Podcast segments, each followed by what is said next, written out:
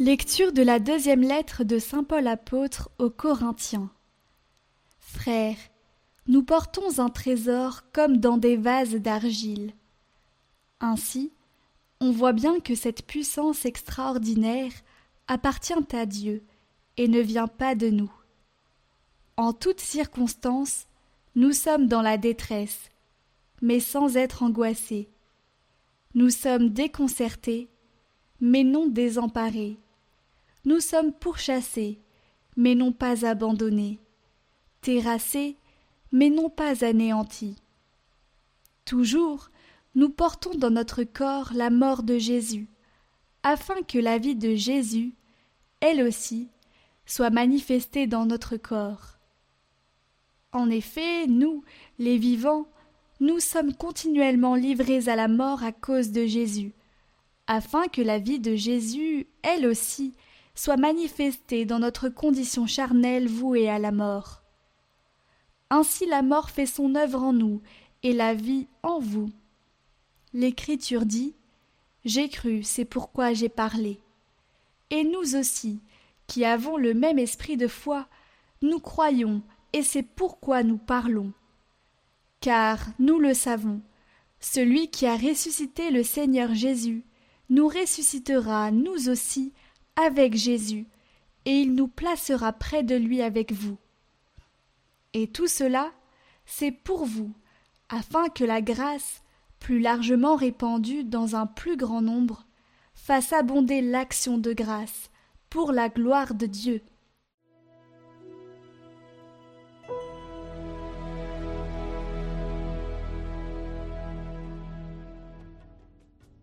Ceux qui sèment dans les larmes moissonnent en chantant. Quand le Seigneur amena les captifs à Sion, nous étions comme en rêve. Alors notre bouche était pleine de rire, nous poussions des cris de joie. Alors on disait parmi les nations, Quelle merveille fait pour eux le Seigneur, quelle merveille le Seigneur fit pour nous, nous étions en grande fête. Ramène Seigneur nos captifs, comme les torrents au désert. Qui sème dans les larmes moissonne dans la joie. Il s'en va, il s'en va en pleurant, il jette la semence. Il s'en vient, il s'en vient dans la joie, il rapporte les gerbes.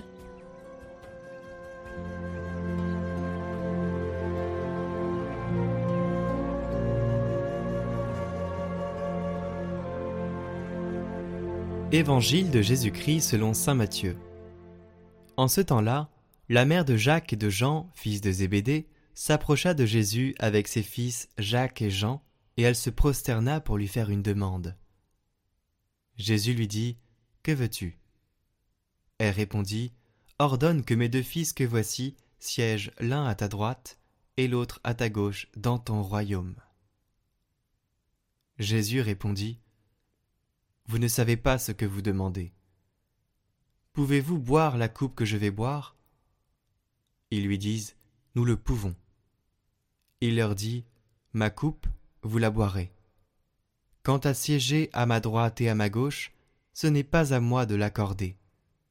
Il y a ceux pour qui cela est préparé par mon Père.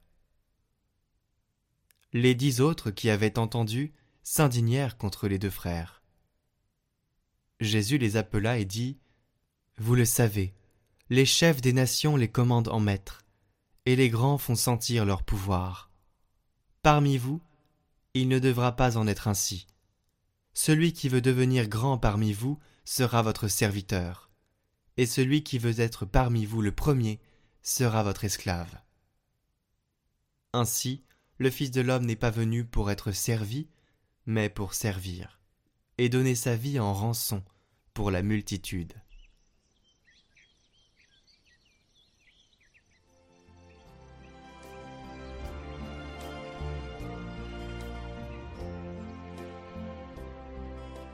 Commentaire d'Origène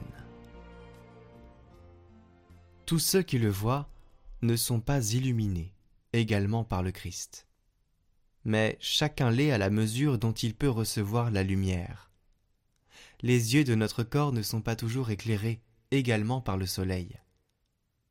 Plus on monte, en des lieux élevés, plus on contemple de haut son lever, mieux on en perçoit l'éclat et la chaleur.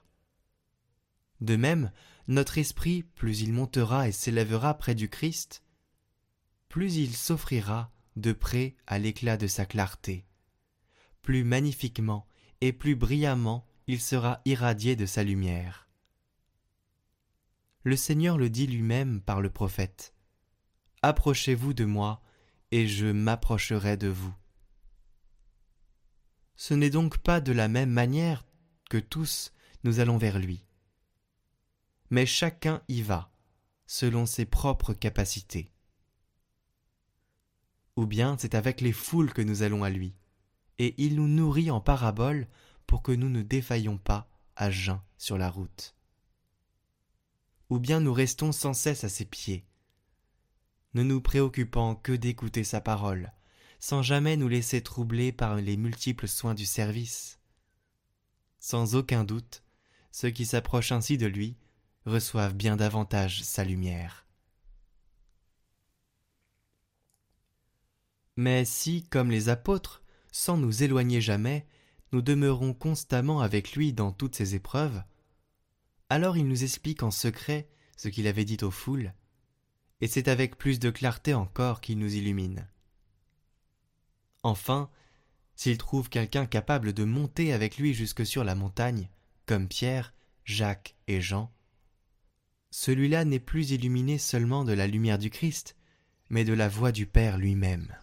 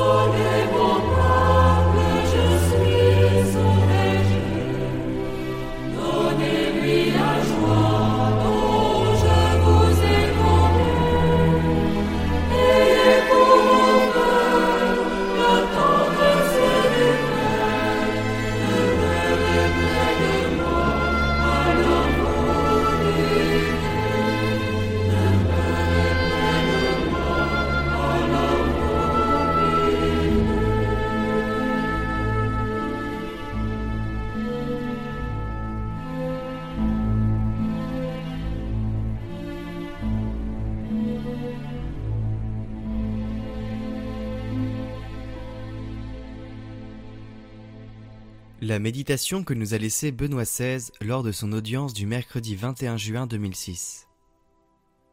Chers frères et sœurs, aujourd'hui nous rencontrons la figure de Jacques.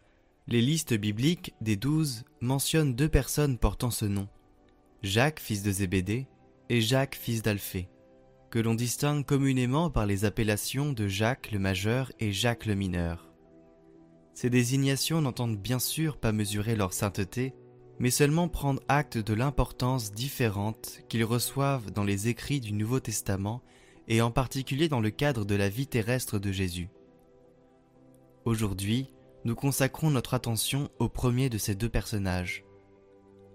Le nom de Jacques est la traduction de Lacobos, forme grécisée du nom du célèbre patriarche Jacob. L'apôtre ainsi appelé est le frère de Jean. Ce Jacques appartient, avec Pierre et Jean, au groupe des trois disciples préférés qui ont été admis par Jésus à des moments importants de sa vie. Je voudrais ne mentionner ici que deux de ces occasions. Il a pu participer avec Pierre et Jean au moment de l'agonie de Jésus dans le jardin de Gethsémani et à l'événement de la transfiguration de Jésus. Il s'agit donc de situations très différentes l'une de l'autre. Dans un cas, Jacques, avec les deux apôtres, fait l'expérience de la gloire du Seigneur. Il le voit en conversation avec Moïse et Élie. Il voit transparaître la splendeur divine en Jésus. Dans l'autre, il se trouve face à la souffrance et à l'humiliation. Il voit de ses propres yeux comment le Fils de Dieu s'humilie en obéissant jusqu'à la mort. La deuxième partie constitua certainement pour lui l'occasion d'une maturation dans la foi, pour corriger l'interprétation unilatérale, triomphaliste de la première. Il dut entrevoir que le Messie, attendu par le peuple juif comme un triomphateur, n'était en réalité pas seulement entouré d'honneur et de gloire, mais également de souffrance et de faiblesse. La gloire du Christ se réalise précisément dans la croix, dans la participation à nos souffrances. Cette maturation de la foi fut menée à bien par l'Esprit Saint lors de la Pentecôte, si bien que Jacques, lorsque vint le moment du témoignage suprême, ne recula pas.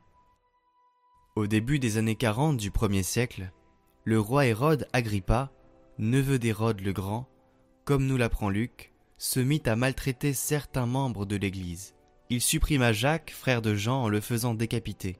La concision de la nouvelle, privée de tout détail narratif, révèle d'une part combien il était normal pour les chrétiens de témoigner du Seigneur par leur propre vie, et l'autre à quel point Jacques possédait une position importante dans l'Église de Jérusalem, également en raison du rôle joué au cours de l'existence terrestre de Jésus. Une tradition successive, remontant au moins à Isodore de Séville, raconte un séjour qu'il aurait fait en Espagne pour évangéliser cette importante région de l'Empire romain. Selon une autre tradition, ce serait en revanche son corps qui aurait été transporté en Espagne, dans la ville de Saint-Jacques de Compostelle. Comme nous le savons tous, ce lieu devint l'objet d'une grande vénération, et il est encore actuellement le but de nombreux pèlerinages, non seulement en Europe, mais du monde entier. C'est ainsi que s'explique la représentation iconographique de Saint Jacques tenant à la main le bâton de pèlerin et le rouleau de l'Évangile, caractéristique de l'apôtre itinérant et consacré à l'annonce de la bonne nouvelle, caractéristique du pèlerinage de la vie chrétienne. Nous pouvons donc apprendre beaucoup de choses de Saint Jacques, la promptitude à accueillir l'appel du Seigneur, même lorsqu'il nous demande de laisser la barque de nos certitudes humaines, l'enthousiasme à le suivre sur les routes qui nous indiquent au-delà de toute présomption illusoire qui est la nôtre, la disponibilité à témoigner de lui avec courage si nécessaire, jusqu'au sacrifice suprême de la vie. Ainsi, Jacques le Majeur se présente à nous comme un exemple éloquent de généreuse adhésion au Christ. Lui qui avait demandé au début par l'intermédiaire de sa mère, à s'asseoir avec son frère à côté du Maître dans son royaume, fut précisément le premier à boire le calice de la passion, à partager le martyr avec les apôtres. Et à la fin, en résumant tout, nous pouvons dire que le chemin non seulement extérieur, mais surtout intérieur du monde de la transfiguration au monde de l'agonie, symbolise tout le pèlerinage de la vie chrétienne, entre les persécutions du monde et les consolations de Dieu, comme le dit le Concile Vatican II. En suivant Jésus, comme Saint Jacques, nous savons que même dans les difficultés, nous marchons sur la bonne voie.